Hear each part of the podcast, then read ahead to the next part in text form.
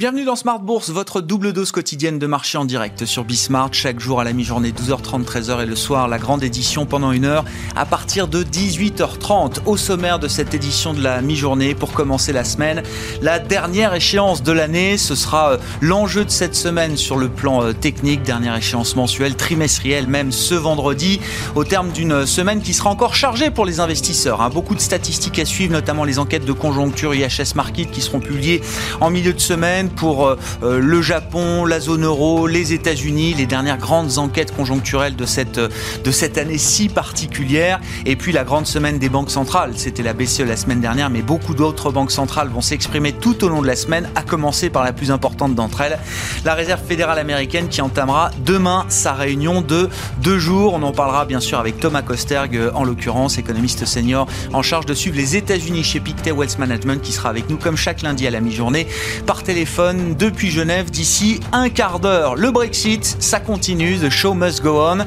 Les discussions se poursuivent pour au moins quelques semaines, voire quelques mois. Hein. Peut-être que le Brexit euh, sera encore un sujet de, début 2021. Euh, Ursula von der Leyen et Boris Johnson ont donc décidé de se laisser pour l'instant encore un peu plus de temps avant, euh, avant d'acter un échec ou avant d'avancer sur l'idée d'un cadre commercial nouveau pour l'Union européenne et le Royaume-Uni. La réaction se fait principalement, principalement sentir sur le front des devises avec le sterling qui s'envole de 1,5% à la mi-journée. Et puis on, résumera tous les enjeux techniques de la semaine. Je vous le disais, une semaine majeure avec l'échéance de vendredi, euh, comme chaque lundi avec Romain Dobré qui sera avec nous dans un instant pour le plan de trading avec Bourse Direct.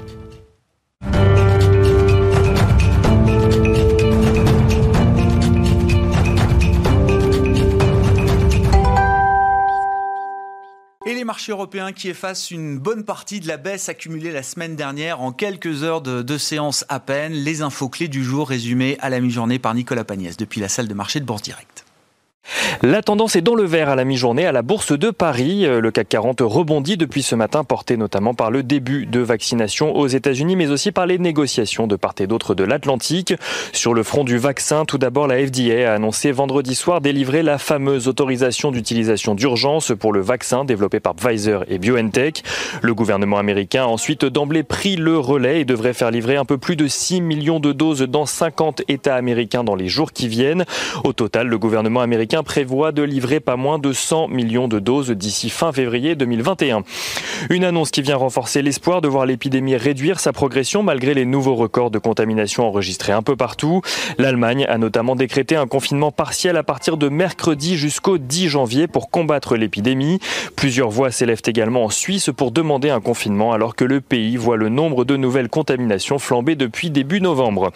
En Europe, toujours les discussions en matière de Brexit laissent un peu d'espoir aux investisseurs si les négociateurs s'étaient fixés jusqu'à hier pour trouver un accord, les deux parties ont accepté de continuer à discuter pour tenter, de faire converger leurs points de vue. Même si l'espoir est faible, les négociateurs de chaque côté estiment qu'il est responsable à ce stade d'effectuer un effort supplémentaire. Pour rappel, Boris Johnson n'a pas hésité ce week-end à brandir la menace d'envoyer des navires militaires dans ses eaux territoriales, s'assurer que seuls les chalutiers britanniques pêchent sur le territoire britannique, une mesure déjà inscrite depuis longtemps dans les mesures d'urgence prévues vu par le Royaume-Uni en cas de no deal, mais dont la mention vient pimenter un peu plus les négociations en cours. Les négociateurs n'ont pas donné de nouvelles dates butoirs autres que celle du 31 décembre qui signe la fin de la phase de transition. Aux États-Unis, le projet de plan de relance proposé par un groupe de parlementaires composé de démocrates et de républicains sera dévoilé aujourd'hui au Congrès. D'un montant de 908 milliards de dollars, il sera divisé en deux volets afin de lui donner toutes les chances d'aboutir. Le premier volet concernera 748 milliards de dollars centrés sur les aides aux petites entreprises et aux chômeurs, ainsi qu'au financement de la distribution du vaccin. L'autre partie concernera euh, la protection des entreprises et les aides aux collectivités locales qui sont les points sur lesquels démocrates et républicains ont du mal à s'entendre et à noter enfin aux États-Unis toujours que c'est aujourd'hui que les grands électeurs vont à leur tour voter pour le président des États-Unis. Joe Biden devrait voir sa victoire ainsi officialisée alors que la Cour suprême a refusé euh, d'examiner un recours des autorités du Texas qui demandait l'annulation des votes dans quatre États clés. Les investisseurs qui gardent également en tête la prise de parole de la Fed ce mercredi. Côté valeur à présent à la Bourse de Paris, on commence avec Total qui, euh, figure parmi les plus fortes hausses du CAC 40 à la mi-journée, porté notamment par un baril de Brenne au-dessus des 50 dollars grâce aux espoirs d'un retour à la normale de l'économie grâce à la distribution du vaccin. Vivendi annonce de son côté être entré en négociation pour une potentielle acquisition de 100% des parts du groupe Prisma Media, tandis que Air France bénéficie à la mi-journée des discussions entre la France et les Pays-Bas sur une éventuelle recapitalisation de la compagnie aérienne. Et on finit avec Solution 30 qui saisit l'AMF de son côté. Le titre avait vu son cours de bourse chuter de manière impressionnante la semaine dernière suite à la publication d'un rapport dévoilant les liens de l'entreprise avec un expert comptable accusé de blanchiment d'argent. Solution 30 qui avait dans la foulée démenti et demandé vendredi la suspension de sa cotation. Nicolas Pagnès qui nous accompagne en fil rouge tout au long de la journée sur Bismart et dans les éditions Smart Bourse, évidemment à la mi-journée et le soir depuis la salle de marché de Bourse Direct.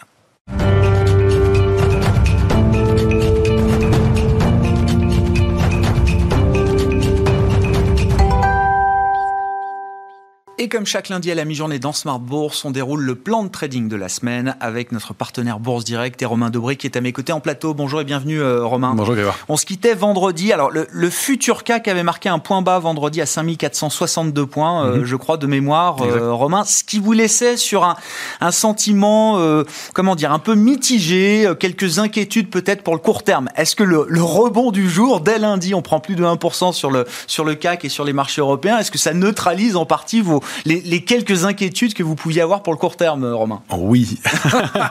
oui. On vous retrouve plus optimiste euh, ce lundi matin. Non, il y, avait, il y avait vendredi soir, en fait, c'est un marché qui joue beaucoup au contre-pied, qui, qui, qui, joue un peu à, faire peur, euh, et, et, donc il était très neutre depuis une quinzaine de jours. Et effectivement, cette accélération baissière, euh, un, peu, un peu à la fin d'un mouvement de consolidation, où on aurait pu espérer une reprise haussière, notamment du, du, au fait qu'on approche de l'échéance des marchés dérivés, que donc il doit y avoir un peu d'intérêt, que cet intérêt il se dément pas manifestement du côté de la, position ouverte, qui est bah, assez importante, mais c'est une échéance euh, mensuelle, trimestrielle, semestrielle, annuelle. Hmm. C'est euh, vraiment une très très grosse échéance. Donc euh, ce sera quatre sorcières vendredi prochain. et donc il y, avait un peu ce, un peu ce doute-là et des indices américains qui avaient qui donnaient des configurations graphiques de, de, de, doute. On, le verra, mais voilà des, figures d'épuisement, des mouvements haussiers qui ne se mettaient pas en place, et puis une petite, vague de consolidation qui, qui se transformait en vague corrective. Hmm. Alors compté, on en avait parlé d'une correction qui se fasse aux alentours de 5450 points. Donc à 5462, je devais être plutôt content. Sauf que ce mouvement euh, de fin de semaine, euh, un peu un peu en contre-pied, un peu un peu dans, l'indifférence, pouvait être un peu piégeux. On voit que voilà le, fait que le, vaccin commence à être euh, diffusé et, inoculé, eh bien fait que le, marché a l'air de, payer déjà cette nouvelle, qui retrouve son, son, appétit. on voit que les, secteurs comme le secteur bancaire profitent d'une annonce potentielle, en tout cas en France, d'une d'une possibilité de verser des dividendes. Donc oui, ça, ça, ça invalide un peu ce mouvement baissier. Euh, on reste quand même dans une configuration graphique un peu mitigée sur euh, l'indice CAC 40, sur les indices américains, euh, même si voilà l'alerte de la semaine dernière a permis aux investisseurs de remonter le niveau de couverture. Il était concentré entre 5050 points et 5500 points.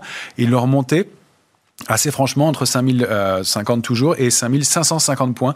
Donc il est remonté d'une cinquantaine de points en se densifiant à 5500 points. Donc ça, ça veut dire que euh, pour, pour la fin de la semaine, manifestement, on, a l'air de vouloir clôturer au-dessus, qu'on a l'air de vouloir tenir ces niveaux-là. Donc c'est plutôt, euh, c'est plutôt intéressant. Si on regarde les enjeux graphiques, effectivement, alors sur le CAC et les indices américains aussi, hein, qui vous alertaient un petit peu en fin de semaine dernière, sur le CAC, qu'est-ce qu'on peut dire effectivement de cette configuration, alors, Romain? Sur le CAC, là, on est installé dans une zone neutre pour l'instant. Ça, c'est un graphique sur l'indice CAC 40 en 14 heures, sur le futur CAC 40, 14 heures parce que c'est la période de cotation du futur, 8h, 22h. Euh, on voit qu'on est dans une zone neutre entre 5450 points et 5578 points. Moi, je l'ai fixé euh, euh, sur ces niveaux-là. On voit qu'il y a une petite ligne de tendance baissière qui s'est mise en place après qu'on ait rompu donc un biseau d'épuisement. Vous voyez ce triangle qui en pointe, qui montre que le marché est un peu fatigué. Il a d'ailleurs bien délivré une fois qu'on est sorti, ça a accéléré. Et puis, bah, ce, petit trou d'air en fin de semaine dernière était pas très bon, pas très bon mm. ton. Et puis finalement, ça s'est repris en fin de séance. Donc c'est plutôt mieux. C'était un, un, peu, un peu, un peu mitigé. Donc pour l'instant, on est dans une zone neutre. L'alerte, on la fixe sous 5451 points. C'est vraiment l'alerte de court terme. On aurait les moyens de retracer sans problème et d'aller chercher la cible du biseau à 5359 points. En général, quand on, quand rompt un biseau, le, principe, c'est d'aller chercher le pied de ce biseau. Donc la cible, 5359 points, euh, serait un niveau de retracement euh, qui serait eh bien honnête, normal. Idéal presque peut-être. Idéal, sauf que dans le contexte de force de marché qu'on avait, avec un mouvement aussi puissant, d'aller retracer un peu trop fort, ça voudrait dire qu'on invaliderait une partie de la force du mouvement. C'est-à-dire qu'il y aurait eu, euh, effectivement, on le sait, des rachats de short, mais des investisseurs en retard. Et un mouvement qui s'est fait aussi vite, c'est-à-dire qu'il y a des investisseurs qui n'ont pas pu rentrer. Si on leur laisse le temps d'aller chercher ces niveaux-là trop rapidement, ça veut dire qu'on n'est pas d'accord avec la hausse qui s'est mm, produite mm, précédemment. Il, y a, il, y a, un signal qui n'est pas, qui est pas cohérent. D'où mon idée d'aller chercher un peu moins bas la correction. Donc en réalité, c'est plutôt pas mal. Euh, mais on aurait pu espérer un peu plus d'entrain aussi. Donc voilà, au-dessus de 5578, surtout 5609, on peut reprendre un peu à la hausse. On, va, on, devrait, on pourrait accélérer, 5642 points. A une zone intéressante, à mon avis, aux, alentours de 5731 points. On voit qu'on manque de drivers. Il va falloir trouver les drivers. Pour l'instant, les nouvelles sont bonnes, les publications macroéconomiques sont meilleures il y a du, il y a, il y a, il y a, il y a, des, il y a du soutien, le vaccin se met en place, mais c'est un peu, un peu, un peu mitigé. Donc, et sur les indices US, alors qu'est-ce qui vous alertait euh, sur le justement Dow Jones, euh, sur le Dow Jones, le Nasdaq? Et alors sur le Dow Jones, et c'est la même configuration un peu sur le Nasdaq. Vous voyez qu'il y a cette même figure de biseau d'épuisement sur le Dow Jones. Là, c'est un graphique journalier, donc chaque bougie représente un jour de bourse. J'ai dézoomé pas mal pour qu'on voit un peu la, la, photographie globale. On se trouve euh, au sein d'un grand canal haussier de long terme sur le Dow Jones, mhm. euh, qui sont, qui est marqué par les bornes violettes. on voit qu'on est très loin de la borne basse, pas très loin de la borne haute, et on a depuis euh, plus d'un mois maintenant une évolution à l'intérieur de ce biseau d'épuisement qui est bien marqué. Et avec, vous voyez en fin de semaine dernière, cette mèche en bas euh, qui montre que les vendeurs ont attaqué et ont rompu cette, ce biseau. Et donc, pouvait donner un signal d'alerte. D'où mes craintes de, fin de semaine dernière. Vous voyez que c'est des choses de court terme. Il faut attendre les clôtures avant de prendre des décisions, mais euh, être vigilant aussi dans un marché qui est capable de, de voilà, de, réagir assez vite à la baisse et d'être d'être un peu prudent. Donc, on est bloqué entre 29 600 et 30 220 sur le Dow Jones. C'est plutôt pas mal pour l'instant. On s'en éloigne pour, pour le, dans l'immédiat, mais il va falloir surveiller cette oblique toute la semaine. Donc sur le Dow Jones, ça va être euh, eh bien euh, 30 000, 30 046 et 30 248 euh, d'ici la fin de la semaine. C'est une oblique. Sur le S&P, bah, ça va être 3 663, 3 692. C'est un peu le même genre de configuration qui est pas qui est pas à l'écran. Et puis on peut le voir aussi sur le Nasdaq. Euh, là, on a une, une, structure qui est différente. Là, c'est un graphique hebdomadaire. On voit aussi quelque chose d'un petit peu mitigé. On a fait, on a formé une consolidation importante de trois mois euh, au, sein de, de, de grandes bornes, 10 945, 12 260. Et puis, on est allé en sortir par l'eau, ce qui était plutôt un signe de force, un signe d'intérêt sur le marché. Et on a marqué, donc ça, c'est les deux dernières bougies marquent ce qu'on appelle une avancée bloquée. C'est-à-dire que la bougie d'il y a 15 jours clôture en hausse, elle est verte, elle est, elle est plutôt de bon, de bon, de bon signal, de signal haussier. Mais l'ouverture de la semaine dernière euh, de, la bougie sur, le, Nasdaq, aux alentours de 12 525 points, euh, ouvre au même niveau et ne déborde pas en clôture ce niveau-là. Donc, on, on considère que c'est ces deux bougies ouvrent et clôturent, donc les deux dernières bougies au même niveau, c'est ce qu'on appelle une avancée bloquée, pas besoin de s'étendre trop sur le signal. Non, oui, c'est assez parlant. C'est voilà, signe que l'enthousiasme est, est, bloqué dans l'immédiat. Donc ça va jouer là, il y a rien, une, deux bougies font pas un retournement de tendance, mais on voit qu'il y a un manque d'entrain dans ce marché, un manque de, de, soutien. On attend évidemment beaucoup de la Fed cette semaine. Oui, c'est ça. J'allais dire, on verra si la Fed bloque encore un peu plus la situation ou débloque peut-être la situation sur le plan des indices boursiers. Ce ah, sera ah. évidemment le, le, pivot de la semaine avec la, la décision mercredi soir. C'est ça. Avec voilà, d'un côté des objectifs de hausse de 8 à 12% sur le Nasdaq, des risques de baisse de, un peu, ah non, 6 à 12 6 à 10% sur le Nasdaq, 8 à 12% de baisse. Donc on est dans une situation un peu mitigée où euh, c'est un peu la même chose sur les autres indices où euh, le ratio risque rendement est pas extraordinaire dans l'immédiat et une purge pourrait se mettre en place. Elle n'est pas déclenchée, elle a failli, et elle n'est pas déclenchée pour l'instant. Quels sont les risques autour de la réunion de la Fed? On en parlera dans un instant avec Thomas Coster qui sera avec nous euh, par téléphone. Mais mercredi sera d'ores et déjà une des grosses journées de la semaine avec à la fois les enquêtes de conjoncture hein, pour le mois de décembre un peu partout dans le monde, au Japon, au Royaume-Uni, en zone euro, aux États-Unis, hein, les flash PMI euh, publiés par euh, l'Institut IHS Market pour le secteur manufacturier, le secteur des, services, et puis donc la décision de politique monétaire de la Réserve fédérale mercredi soir pour nous euh, à Paris en France, et la conférence de presse de Jérôme Powell avec les nouvelles projections économiques également du, du staff économique de la Fed. Si, si on regarde les, les secteurs euh, avec vous, Romain, d'un mot, est-ce qu'il y a des, des changements dans la hiérarchie sectorielle entre les secteurs forts, les secteurs en retard Est-ce que ça bouge de ce point de vue-là? Il n'y a pas de changement majeur. Il y a des secteurs qui, qui ressortent plus fort que d'autres. Euh, on aime toujours bien les ressources de base euh, qui euh, progressent de plus de plus de 10% maintenant, 10-12% maintenant au cours des, des, trois dernières semaines, alors que l'indice stagne, l'indice parisien stagne. Donc ça, c'est plutôt un secteur qui nous, qui nous intéresse toujours. On voit que ça bouge un petit peu du côté des secteurs des médias qui, qui se met à surperformer un petit peu. et en revanche, les secteurs en retard pour l'instant, le reste, la santé, les technos, sont des secteurs qui sous-performent. Mm. Ils sont, ils sont, ils confirment leur sous-performance dans, dans, dans l'immédiat. Les secteurs de l'énergie est toujours globalement bien entouré. Le, le, le, ce qu'on appelle euh, oil, donc globalement euh, tout ce qui est oil and gas, donc euh, tous ces secteurs, tous ces secteurs-là d'énergie pas aussi propres théoriquement, eh bien payent. C'est-à-dire qu'on est en train de comprendre peut-être que des valeurs en retard comme Total sont pas si pas vertes qu'on le pense et que voilà, elles, sont, elles bénéficient d'un rattrapage aussi assez solide depuis plusieurs semaines. Donc ça, c'est plutôt, c'est plutôt bien. Le secteur du, des Nasdaq Biotech qui continue à, bien performer. On en parlait une quinzaine de jours. Il a déjà pris 5%. Il a encore une dizaine de pourcents de, mm. potentiel de hausse. Donc ça, ça peut faire partie des, moteurs et, de, des phénomènes d'entraînement à la hausse dans les, dans les semaines qui viennent. Avec bon, des flux qui viennent alimenter effectivement euh, ces, tendances hein, quand on regarde certains indicateurs. Et puis le, pétrole, tout simplement, les cours du pétrole qui restent sur une tendance haussière assez affirmée. Hein, plus de 50 dollars pour le baril de Brent aujourd'hui. Complètement. Voilà, on peut fixer un seuil d'alerte au-delà de 46,70. Il a bien tenu la semaine dernière. On a buté sur 49,15 qui était un petit seuil intermédiaire. Après, on arrive dans une grosse zone de, résistance sur le Brent. Hein, je parle du, Brent que, je regarde plus graphiquement, mais on a une zone 51,09, 51,40, 52,80. Donc vous voyez, il y a des petits paliers qu'il va falloir euh, grignoter, mais globalement, tous les jours, ça euh, augmente un peu. La position nette spéculative augmente et on a des objectifs qui pourraient nous amener entre 54 euh, et 56 dollars le baril dans les jours ou semaines qui viennent, malgré un contexte un peu tendu, effectivement, du côté des, stocks. Donc, donc c'est plutôt positif et ça, ça continue à alimenter ce, ce secteur-là, bien entendu. Merci Romain. Romain Debris avec nous chaque lundi à la mi-journée pour le plan de trading avec Bourse Direct dans Smart Bourse sur Bismart.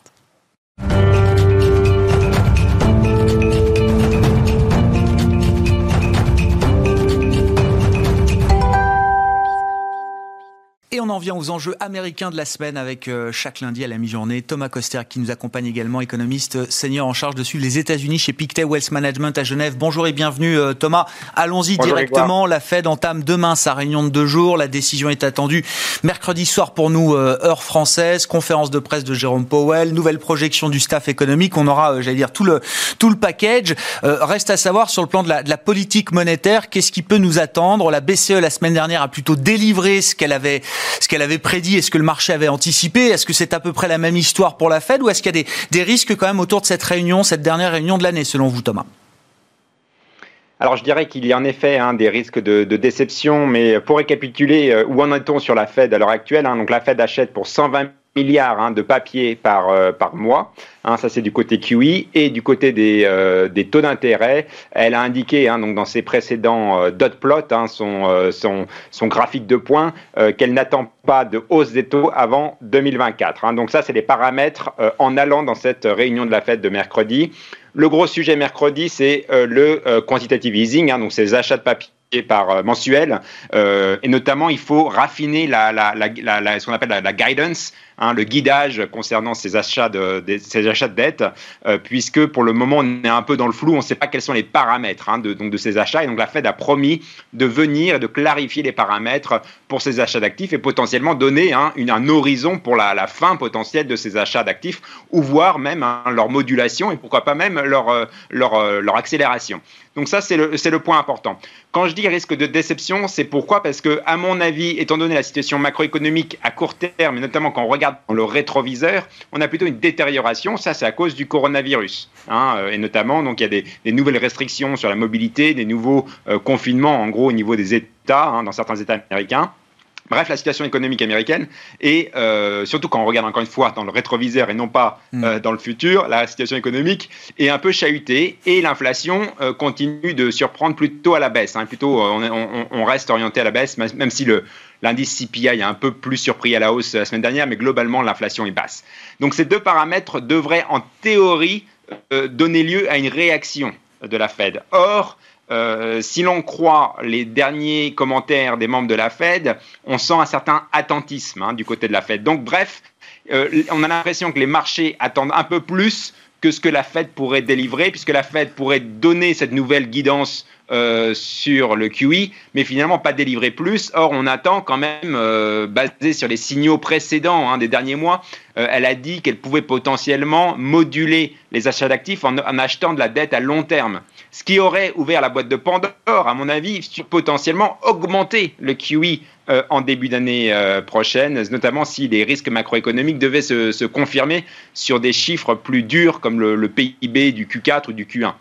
Donc voilà, bref, on a un marché qui est un peu, il y a un, peu un risque de désynchronisation, je dois le dire, euh, ce mercredi, avec des marchés qui attendent beaucoup de la Fed, y compris potentiellement ce qu'on appelle Operation Twist, mais une Fed, d'après les derniers commentaires, qui a l'air un peu plus attentiste et qui pourrait euh, finalement euh, demander un peu plus de patience. C'est intéressant, Thomas, effectivement, ces, ces remarques Qu'est-ce qui justifie, selon vous, ou comment est-ce que la Fed pourrait justifier un attentisme un peu plus euh, important que ce que le marché euh, attend d'elle dans le contexte actuel? Est-ce qu'il faut regarder, par exemple, du côté de la, de la politique, si on essaye de se mettre sur le plan euh, un peu tactique, Thomas?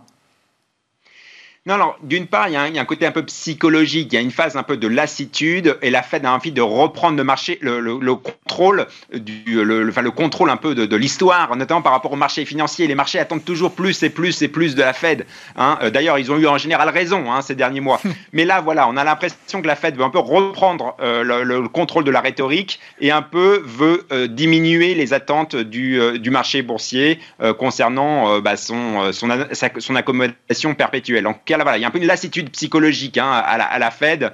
Euh, et deuxième point, euh, il y a certains membres de la Fed qui en effet ont tendance à plutôt regarder dans le futur et se projettent déjà dans l'histoire du vaccin euh, et potentiellement les, surprises positives hein, qui pourraient arriver l'année prochaine.